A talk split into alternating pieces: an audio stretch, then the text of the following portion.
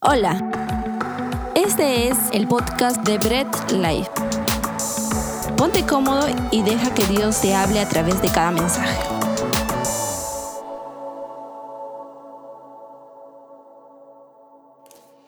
Ok, hemos terminado nuestro tiempo de adoración, pero recordemos, la adoración no es solamente una canción lentita donde todos levantamos la mano y ponemos caras tristes, no, la adoración es nuestro estilo de vida diaria con nuestro Dios, así que rinde tu vida entera siempre en adoración a nuestro Padre. Así que puedes sentarte si te habías parado arrodillado para adorar a Dios, pues tómate, ponte cómodo y déjame decirte, continuamos con nuestra serie Redimidos, continuamos con nuestra serie eh, que habla de qué, cuál es la labor que el Señor hace en nuestras vidas.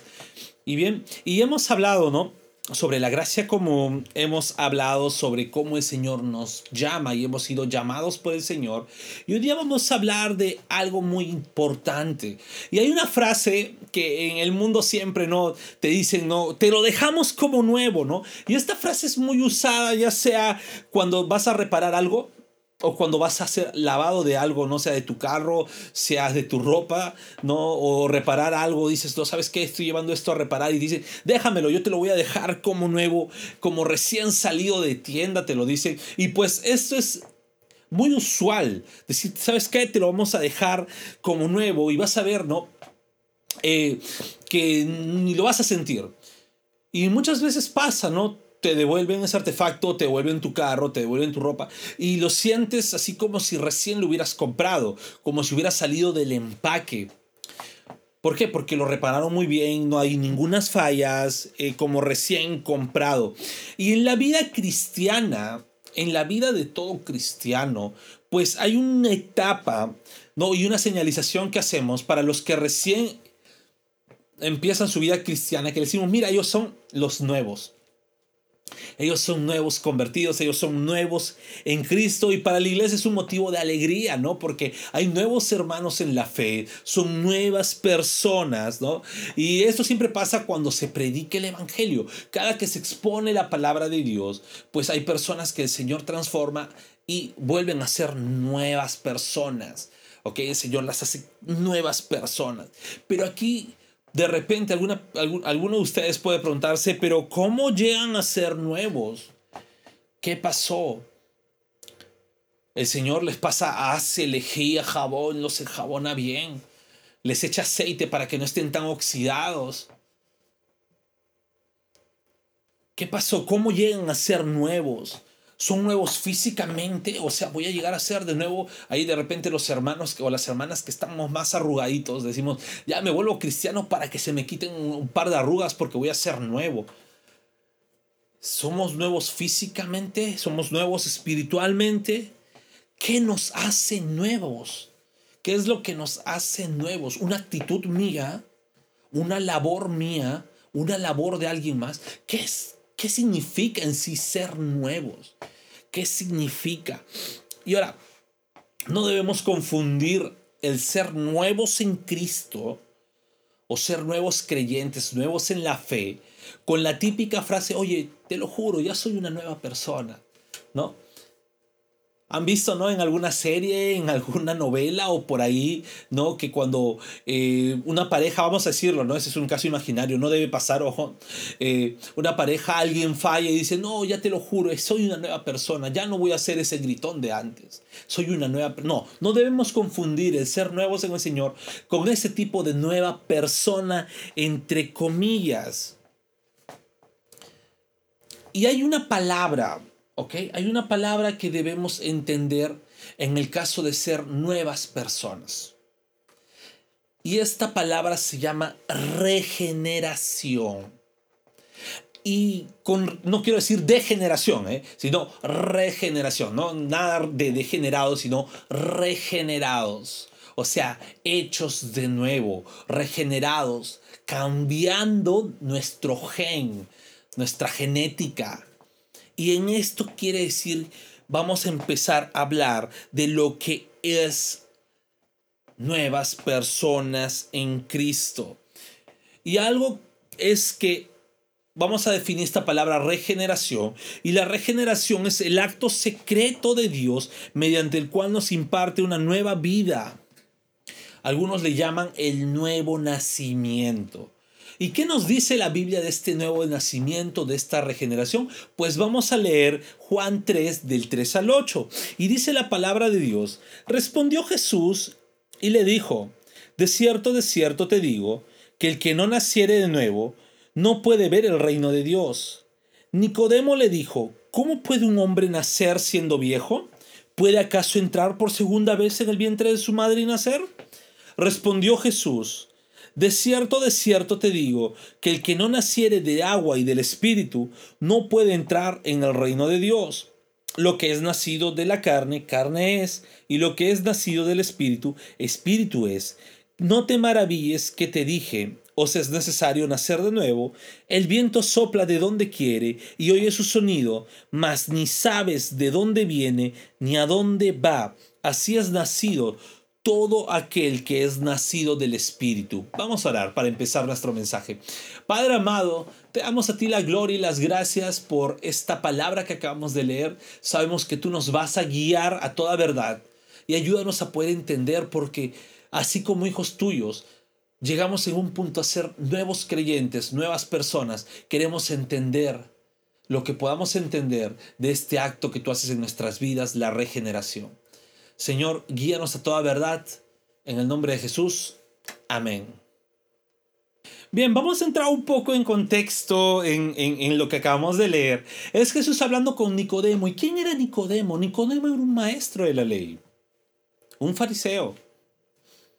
Ahora, los que, los, que, los que debemos entender qué significa un maestro de la ley. Un maestro de la ley no era un cristiano o un creyente común que leía su Biblia y decía, bueno, ya conozco algo de Biblia. Un maestro de la ley, una persona que estudiaba la ley, que estudiaba la Torah, que se amanecía leyendo y leyendo, se aprendía libros completos.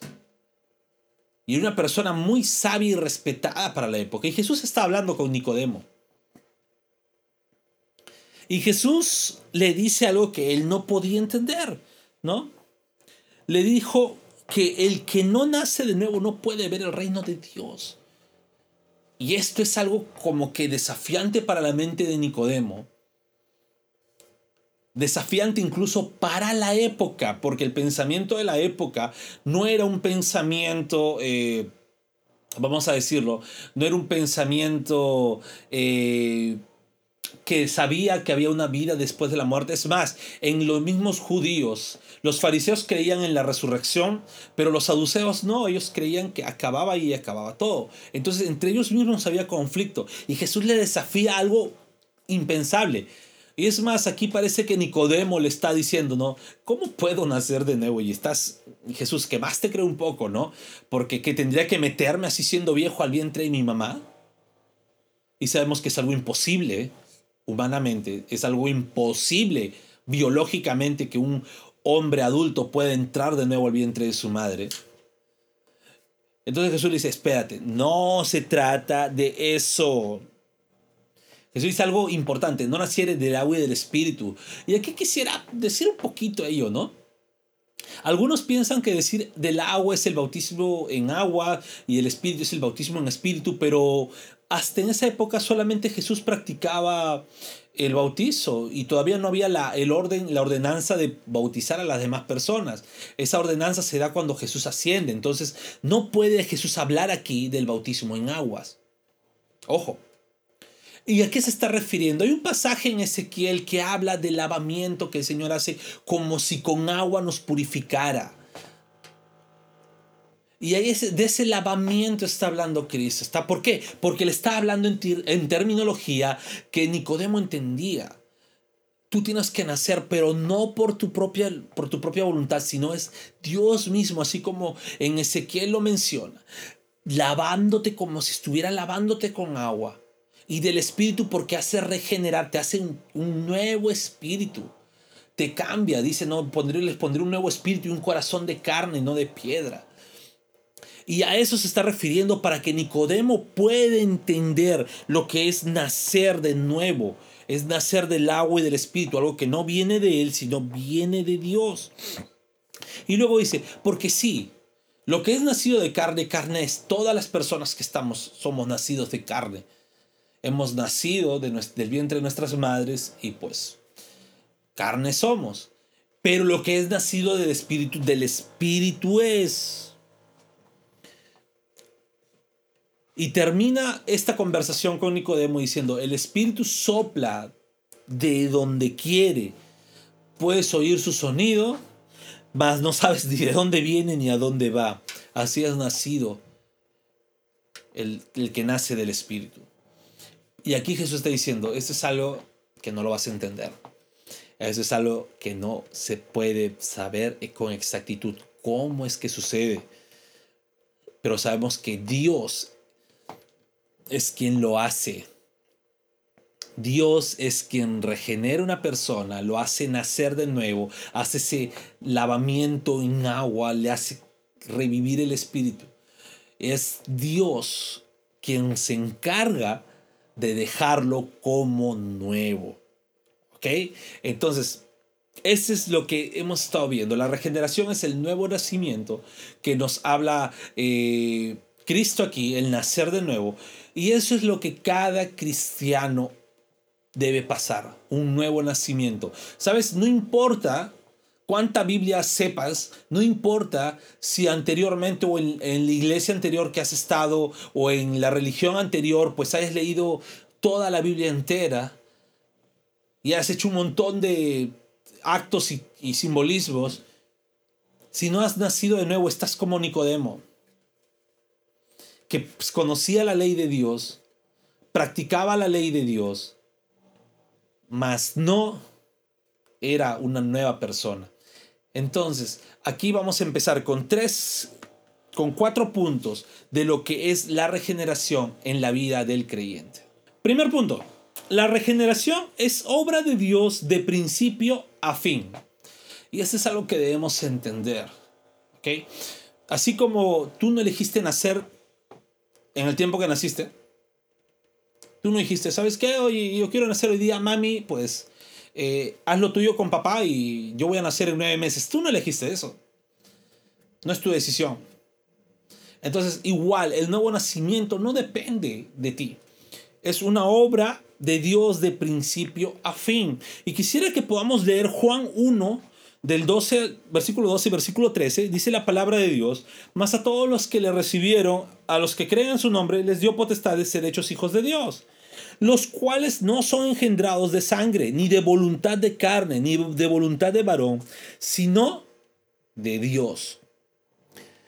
Y hay algunos que leen el capítulo, el versículo 12, pero no leen el contexto ni de lo que está pasando para que llegue a ese versículo, ni lo que concluye después.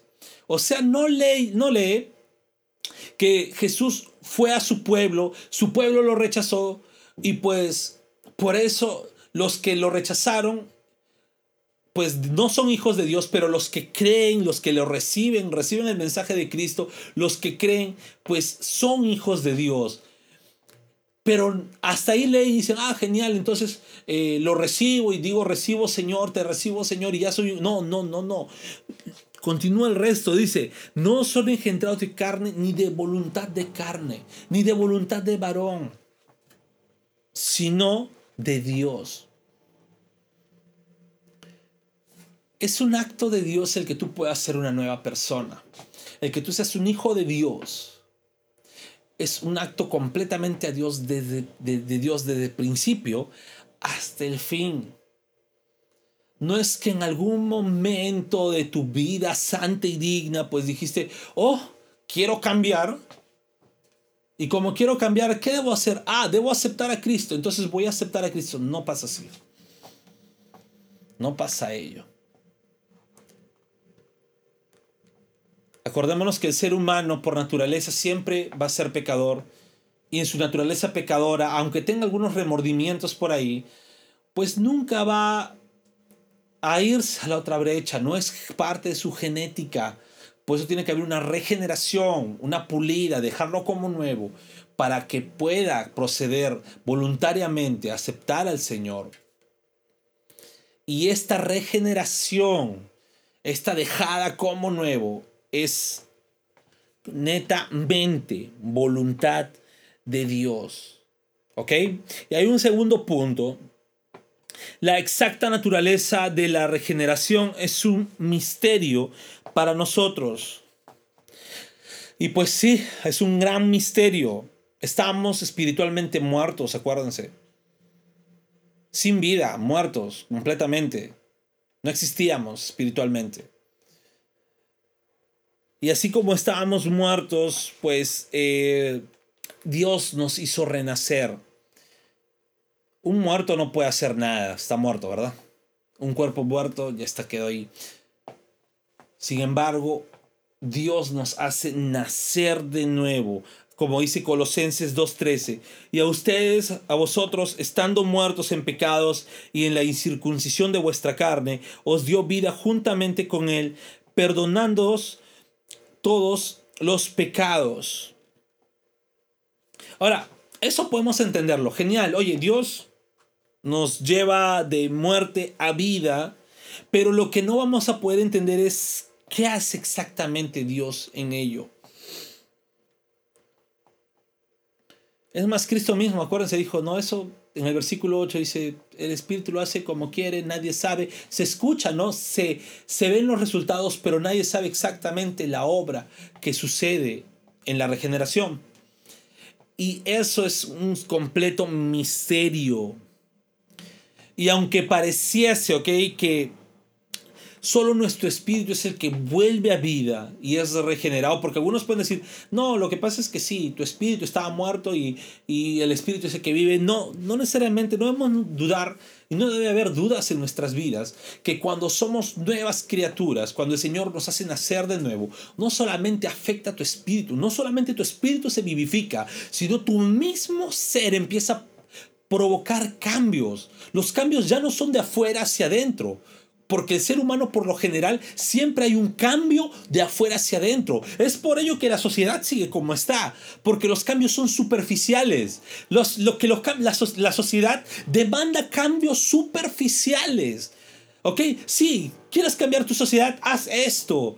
No te gusta, igual lo tienes que hacer. ¿Quieres lograr llegar más alto? Pues haz aquello. Son cambios superficiales que te da la sociedad. Sin embargo, el Señor no hace cambios superficiales. El Señor te cambia de raíz. Es por eso que lo que hace es hacerte nacer de nuevo. Misteriosamente. Nadie sabe qué es lo que normalmente ocurre. Pero te llega a ser una nueva criatura. ¿Por qué? Porque revive tu espíritu. Y esa nueva vida espiritual genera y brota frutos hacia afuera. El cambio que el Señor provoca es de adentro hacia afuera. Misteriosamente, nadie puede decir, oye, porque sí, igual, no le veo nada, sigue igual de arrugado, sí, igual de viejo, sí, igual de repente de, eh, de cansado, pero no ven ese cambio externo que puede producir, sino empiezan a ver el cambio interior misteriosamente. Una persona no sabe cuándo, no sabe qué es lo que pasó, lo que sabe es que es una nueva criatura. Según de Corintios 5:17 dice, de modo que si alguno está con Cristo, está en Cristo, nueva criatura es. Las cosas viejas pasaron, he aquí todas son hechas nuevas. Ese es el cambio que provoca el A, ¿cómo se llama? El nuevo nacimiento. Ese es el cambio que provoca el nuevo nacimiento que tenemos en el Señor. Misteriosamente, no sabemos qué pasó, no sabemos lo que ocurrió, pero es el cambio que provoca el Señor.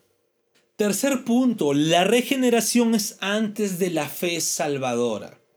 Y aquí, bueno, es parte de como cristianos reformados eh, aceptamos lo que nos dice el Ordo Salutis y es necesario entender que primero, antes de nosotros siquiera creer, es Dios haciendo un trabajo en nuestras vidas. ¿Ok? Es Dios llevándonos de muerte a vida y así nosotros voluntariamente podemos acceder a nuestra fe, a, voluntariamente creemos en Dios. Y pues ¿Por qué decimos que es Dios primero actuando en nosotros y no nosotros empezando la acción? Primero porque acuérdense, todo siempre empieza en Dios. Dios es soberano, Dios es quien hace la gloria, eh, se lleva la gloria. Y el ser humano no, no podría compartir esa gloria con Dios. O sea, yo no puedo decir, sí, el Señor hace todo, pero si el humano acepta, ah, si el humano no acepta, no. Entonces, a las finales la gloria termina siendo en el ser humano y no.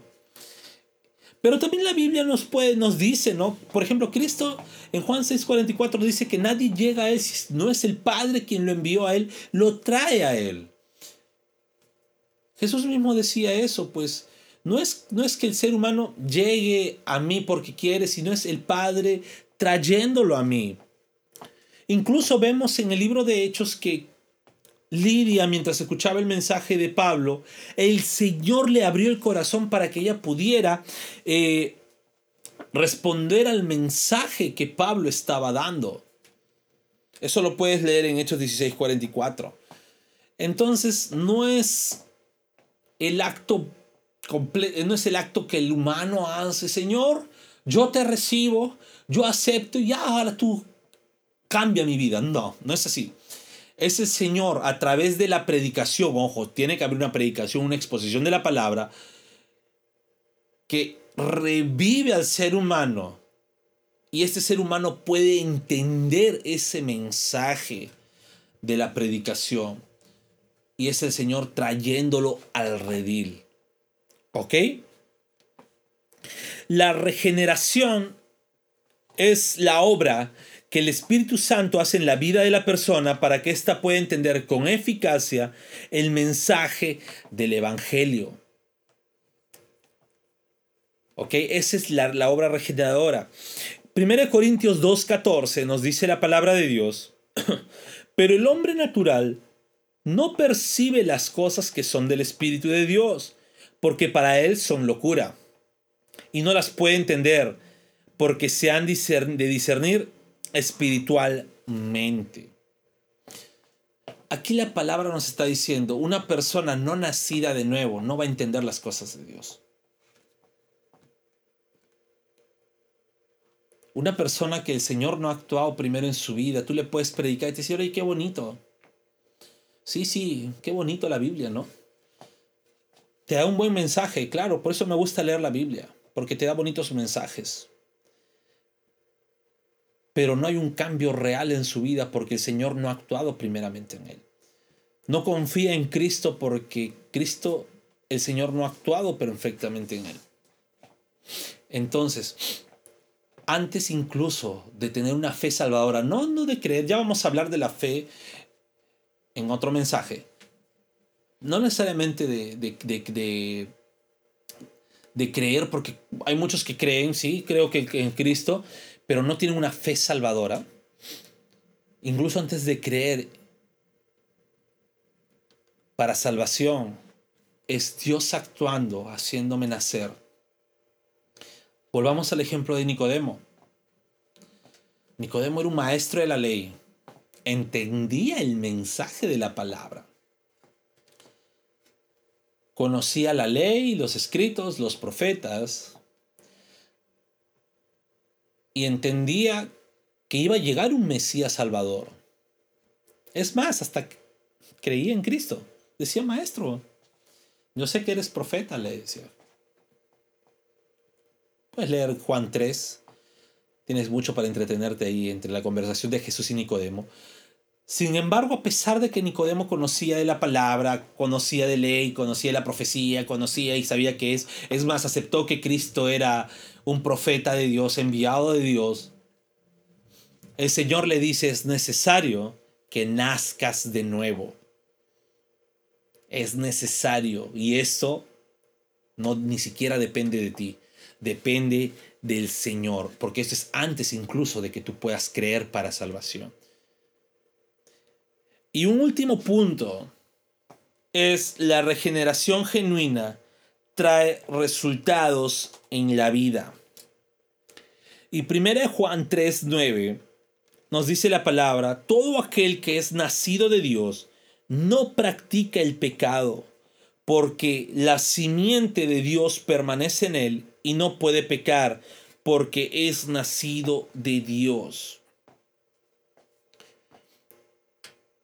Muchos a los cristianos reformados que creemos en la gracia de Dios actuando en nuestras vidas, las doctrinas de la gracia y que el Señor preserva a sus escogidos, pues dicen, nos critican de decir, ah, ustedes admiten que todos pecan, que puedes pecar y, no va a pasar nada, que puedes pecar y, Dios sigue la salvación, que la salvación no se pierde, y no, nos, nos, nos llenan de críticas por ello. Pero hay algo muy importante que, que un verdadero cristiano y una persona reformada, correcta, un cristiano evangélico, de verdad, entiende es que todo aquel que es nacido de Dios no practique el pecado. Esta palabra regeneración, acuérdense, no, no, no es un cambio superficial, es un cambio de adentro hacia afuera. Es el Señor cambiándole su vida por completo y siempre trae resultados a la vida. Siempre. Una regeneración total siempre va a traer resultados en la vida y en la vida de la persona. La regeneración genuina trae siempre resultados en la vida. Y eso es lo que quiero que podamos entender. No se trata de solamente decir qué chévere que la salvación mi vida entera sea por la gracia de Dios, pues que ya no tengo que hacer nada, yo no, qué bacán, entonces eh, voy, voy a seguir con mi vida como si nada hubiera pasado, no. Una persona que ha sido regenerada por Dios, que el Señor la ha dejado como nueva, una persona nueva, una nueva criatura, pues siempre produce cambios en su vida. Y ahora con esto no quiero decir, y ya no me puedo ir tampoco al extremo legalista, de decir, ni peques. Porque, uy, tu salvación depende de tus actos. No. Mi salvación depende del Señor. Pero una persona que el Señor ha salvado de verdad siempre produce frutos. Y no practica el pecado. ¿Qué quiere decir no practica el pecado?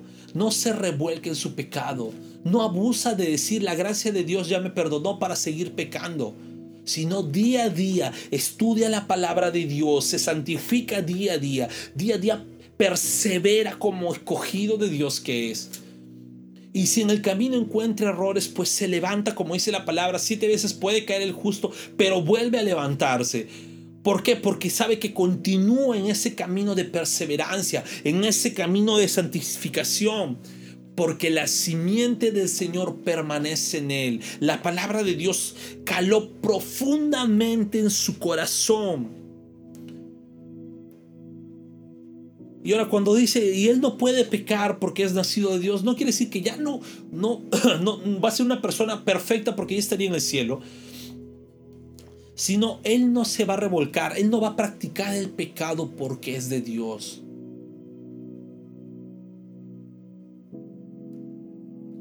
él ya no va a practicar ese pecado porque es de Dios. Y si se equivoca, va a ser tan afectado que día a día va a luchar contra ese pecado. Día a día va a huir de la tentación. Día a día va a mejorar como persona. Porque ya no se va a sentir a gusto revolcándose del pecado. Porque su genética ha cambiado. Es una nueva persona es un nuevo ser.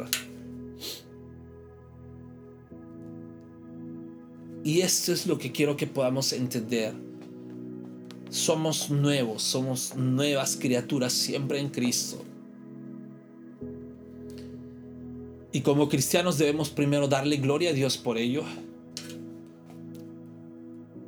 entender que no, hemos, no somos cristianos o no, no, hemos llegado a los caminos de Dios porque quisimos, sino porque el Señor nos llevó de muerte a vida. El Señor hizo ese cambio desde adentro hacia afuera y día a día damos frutos. Y la gloria es para Dios. La gloria no es para el ser humano, la gloria es para Dios completa y enteramente. Somos nuevas criaturas, es un acto de Dios. No sabemos cuándo, no sabemos cómo, sabemos que Dios nos cambió. Y sabemos que esos cambios siempre son visibles ante los ojos de los demás. No es ir a golpearse el pecho todos los domingos a un local, en alguna denominación, en alguna iglesia y llorar y el día de semana pues ser el vecino más antipático de todos o el familiar más cargoso de todos, porque ahí estoy dando cuentas, estoy dando eh, evidencias de que no ha habido un cambio en mí. No se trata de ir eh, todos los fines de mes o los principios de mes a ayunar y decir, sí, Señor, mira cómo ayuno. Y empezar el día lunes trabajando y en el trabajo ser el peor trabajador, ser la peor persona, ser el trabajador más quisquilloso, más chinchoso. No se trata de asistir a los cultos dominicales, a los cultos de jóvenes, a, a servir al Señor cantando, tocando y luego ir a estudiar y ser el peor alumno, ser el alumno que más eh, trafas hace, que copia, que plagea, no se trata de ello. El cambio que el Señor hace es de adentro hacia afuera. Y tu vida empieza a cambiar desde que eres nueva criatura en el Señor. Y como hijos de Dios entendamos ello, perseveremos en la palabra. Y si el Señor nos está haciendo entender que debemos alejarnos del pecado, debemos ser nuevas personas. Si ya estamos yendo a una iglesia, pues es el Señor hablándonos y el Señor, así como esas ovejas que se estaban descarriando, con su pequeña vara llevándonos al camino. Y entender que la regeneración es del Señor no significa que no voy a predicar, significa más bien que debo dar evidencias de esa regeneración en mi vida y predicar el Evangelio, de ir y no decir, ¿sabes qué? El mundo no te va a cambiar, la sociedad no te va a cambiar, el Estado no te va a cambiar, la política, nada te va a cambiar. El que cambia de verdad es el Señor. A través de su palabra. El que me ayuda a dejar el pecado es el Señor a través de su palabra. Y el único que puede cambiar de muerte a vida una persona es el Señor mientras se predique su palabra. Entonces como cristianos prediquemos. Y si me escuchas por primera vez, el mundo está tal cual porque hay muchas personas que aunque sean muy vivas o se puedan ver muy vivas y llenas de vida, espiritualmente están muertas espiritualmente están llenas de pecado. En mayor o menor cantidad, pero no dejan de ser personas espiritualmente muertas. Y sabes, cuando alguien te predique el Evangelio, si no lo entiendes es porque aún el Señor no ha trabajado en ti. Pero si estás entendiendo, déjame decirte, cada vez que se te predique el Evangelio es el Señor diciendo, ¿sabes qué? Ven a mí ven a mí, ven a este camino. ¿Y cómo responde una persona que ha sido jalada por el Señor de muerte a vida? Responde diciendo, Señor, yo te acepto como Salvador, como mi Señor.